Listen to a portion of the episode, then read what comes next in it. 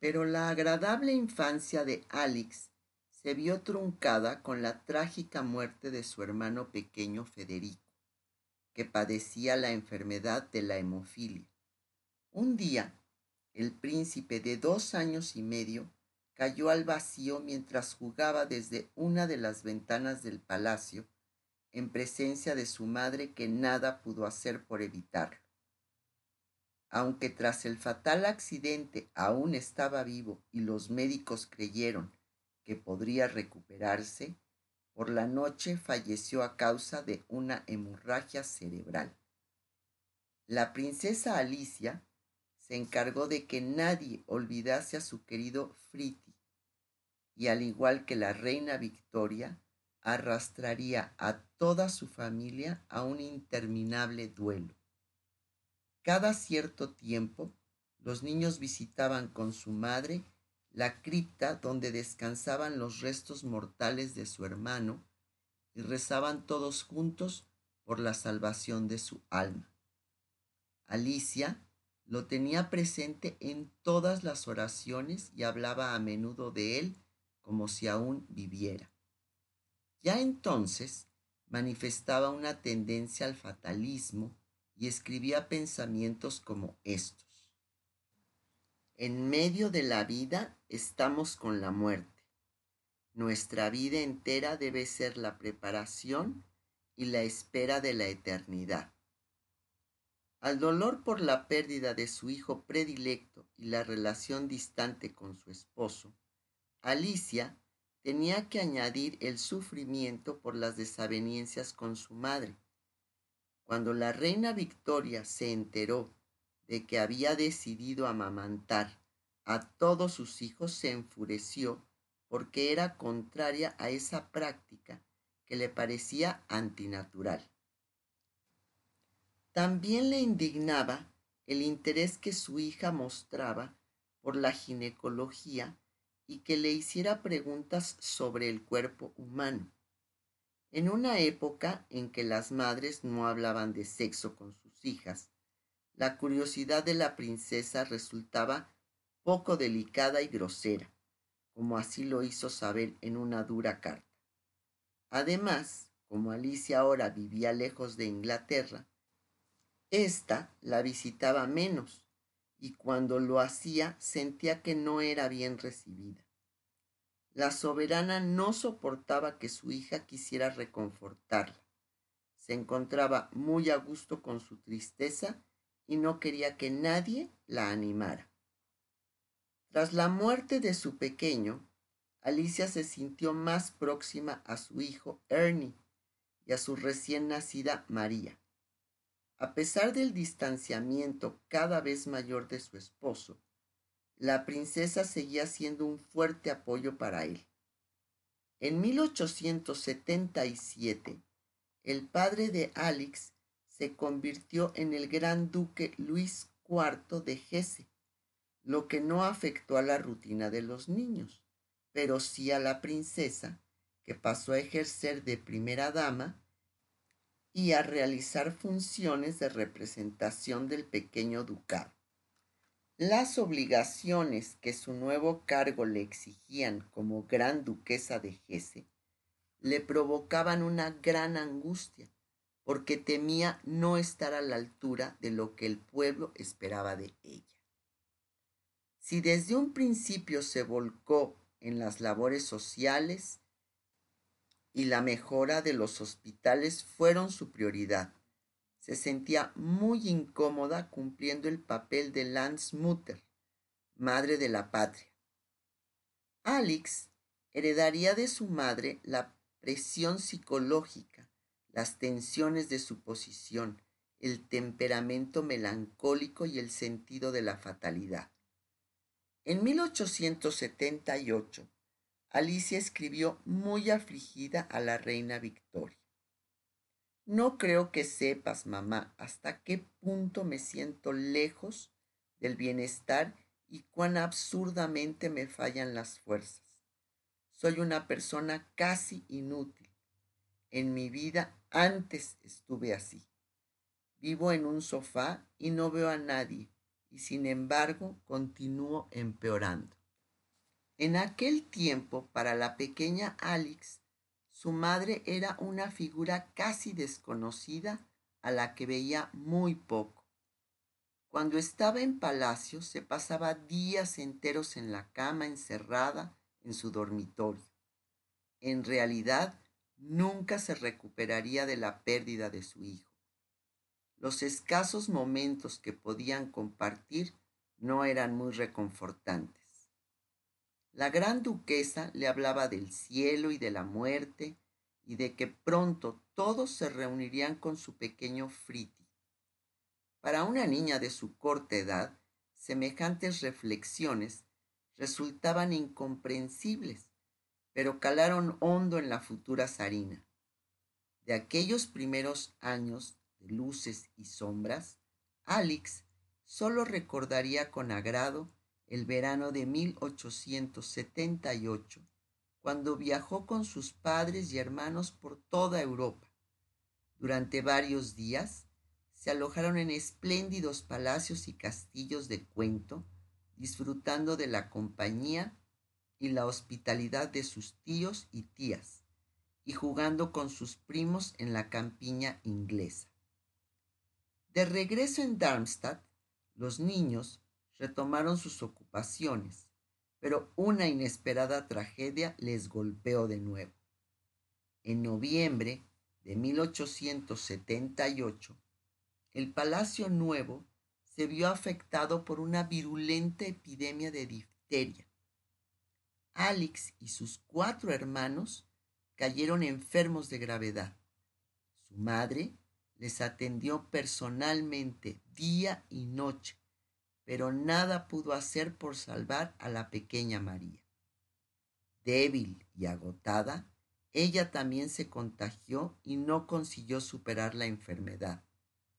El 14 de diciembre, Alex perdía a su progenitora a la temprana edad de 35 años.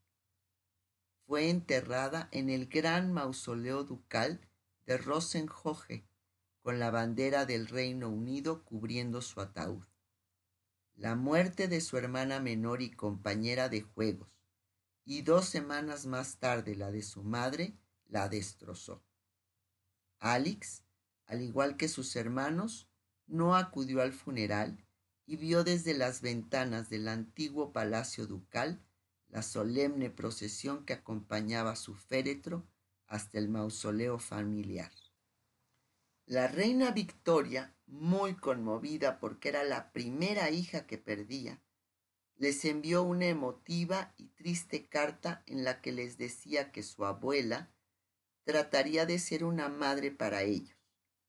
Queridos niños, vuestra amada madre ha ido a reunirse con el abuelo y con el otro abuelo y con Friti y la dulce y tierna María a un lugar donde ya no existe dolor ni separación. Haced todo lo posible para reconfortar y ayudar a vuestro pobre y querido papá. Sea la voluntad de Dios, de vuestra devota y muy desgraciada abuela. D. R. I. Cuando Alex regresó con sus hermanos al Palacio Nuevo, todo había cambiado. Ni siquiera podía buscar consuelo en sus juguetes favoritos, porque los habían quemado para evitar que la enfermedad se propagara. Se había quedado huérfana de madre a los seis años y nunca superaría este doloroso trance. En apenas unos meses todo aquello que le resultaba cálido y familiar había desaparecido para siempre. Su semblante, siempre risueño, se volvió triste y serio. A partir de este instante, en ninguna de las fotografías que se conservan de ella se le ve sonreír. La reina Victoria en persona se encargaría de la educación de su nieta preferida y exigiría a sus preceptores que le enviaran informes mensuales para controlar sus progresos. En ocasiones la soberana les indicaba qué libros tenía que leer, qué asignaturas debían desarrollar más y qué piezas de música debía practicar. Alex recibió, a diferencia de otras princesas europeas, una educación muy completa que no se limitaba a la danza, el canto y a aprender las normas de etiqueta. Era una excelente estudiante y a los 15 años ya poseía sólidos conocimientos de historia, geografía y literatura, tanto alemana como inglesa.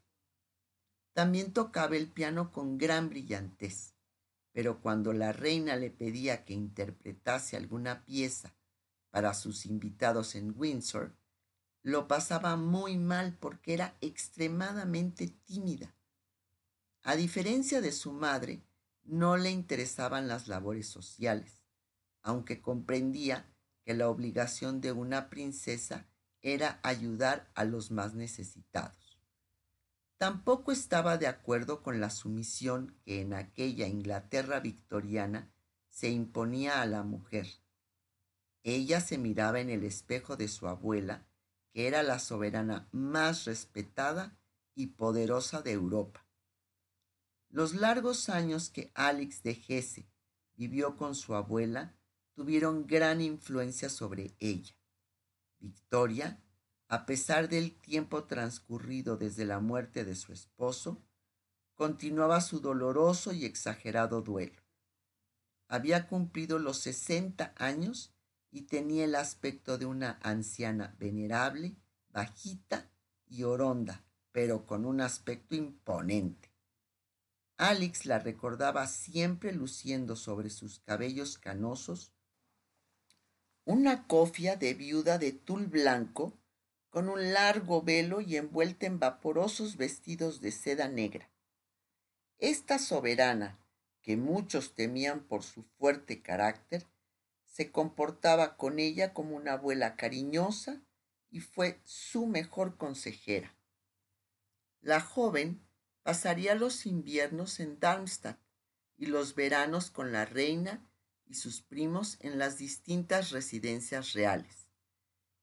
El castillo de Windsor, cercano a Londres, Balmoral en las tierras altas de Escocia y Osborne en la isla de Wigg, a las orillas del mar.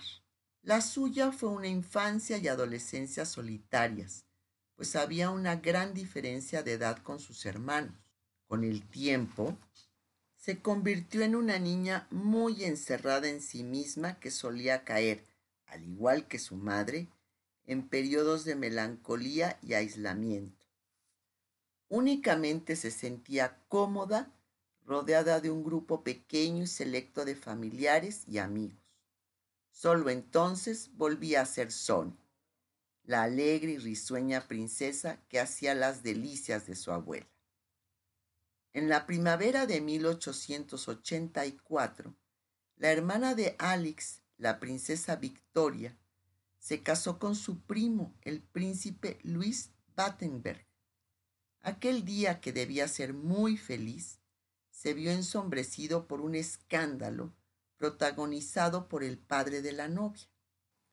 Pocos años después de quedarse viudo a los 41 años, el gran duque había tomado como amante a una dama con la que ahora deseaba casarse. El problema es que la elegida era divorciada y además practicaba la fe ortodoxa rusa, lo que no le permitía ser la esposa del gran duque de Hesse-Darmstadt. Pero lo peor es que éste había decidido contraer matrimonio la misma noche de la boda de su hija y así lo hizo en el más absoluto secreto. Fue una boda vista y no vista, porque cuando Luis IV de Gese comprobó la reacción que su enlace había provocado no solo en su suegra la reina Victoria, que le amenazó con retirarle su apoyo, sino entre sus súbditos, tuvo que anularlo. Pero en aquel año de 1884 hubo otros acontecimientos de especial relevancia que iban a alterar la tranquilidad en el Palacio Nuevo. Poco tiempo después de la boda de Victoria, se anunció el compromiso de su hermana mayor Isabel, Ela, con el gran duque Sergio, hermano menor del emperador Alejandro III y tío del futuro zar Nicolás II de Rusia. La reina Victoria despreciaba a los Romanov y los consideraba moralmente corruptos falsos y arrogantes. Las ansias expansionistas de Rusia en Turquía y Afganistán entraban en conflicto con los intereses de Gran Bretaña sobre estas regiones, lo cual aumentaba el odio de la soberana hacia el imperio zarista. El recuerdo de la guerra de Crimea tampoco servía para apaciguar la profunda fobia que Victoria sentía por este país. Cuando Alex tenía 12 años, un tren la llevó a San Petersburgo para asistir al enlace de su hermana. Era un cálido día de primavera y la joven ignoraba que aquel viaje cambiaría para siempre su destino. Para la princesa alemana era su primer encuentro con la corte del zar la más espléndida de toda Europa. Nada superaba a la magnificencia de la Rusia imperial, donde el lujo y la opulencia eran el sello personal de la dinastía Romanov. Al llegar a la estación principal de San Petersburgo, vio que una carroza dorada, tirada por ocho caballos blancos y guiada por lacayos de pelucas empolvadas, librea color escarlata y medias de seda, esperaba a su hermana para conducirla a palacio. Los viajeros fueron alojados en Peterhof, el palacio imperial de verano a orillas del Golfo de Finlandia, con sus deslumbrantes jardines y fuentes salpicadas de estatuas doradas. Aquí fueron recibidas por el zar Alejandro III, padrino de Alex, y su esposa María Feodorovna. A la princesa el zar le pareció un hombre imponente. Medía casi dos metros, era muy fuerte y autoritario. Al contrario de su esposa, le desagradaban las fiestas, la pompa y el protocolo ceremonial. Su hijo mayor, el Cerevich Nicolás, a quien todos llamaban Niki, era primo segundo de Alex, y sus padres lo trataban como a un niño a pesar de ser el heredero al trono. La boda tuvo lugar en la capilla del Palacio de Invierno y aunque su hermana Ela, ahora llamada Isabel Feodorovna, tras su conversión a la ortodoxia rusa, era considerada una de las mujeres más hermosas y elegantes de su tiempo. Alex no pasó inadvertida. Vestida con un sencillo traje de muselina blanca, con rosas adornándole el cabello, atrajo desde el primer instante el interés del Cerevich, que la miraba embelesado. Al parecer, Nicky se enamoró como un colegial de su prima y durante su estancia le regaló un pequeño broche. Ella lo aceptó emocionada pero más tarde se lo devolvió durante una fiesta porque creyó poco apropiado aceptar un obsequio tan valioso. A Alex, el príncipe heredero al trono de Rusia, le pareció un muchacho muy cortés, discreto y apuesto, con sus cabellos castaños claros y unos impresionantes ojos azules.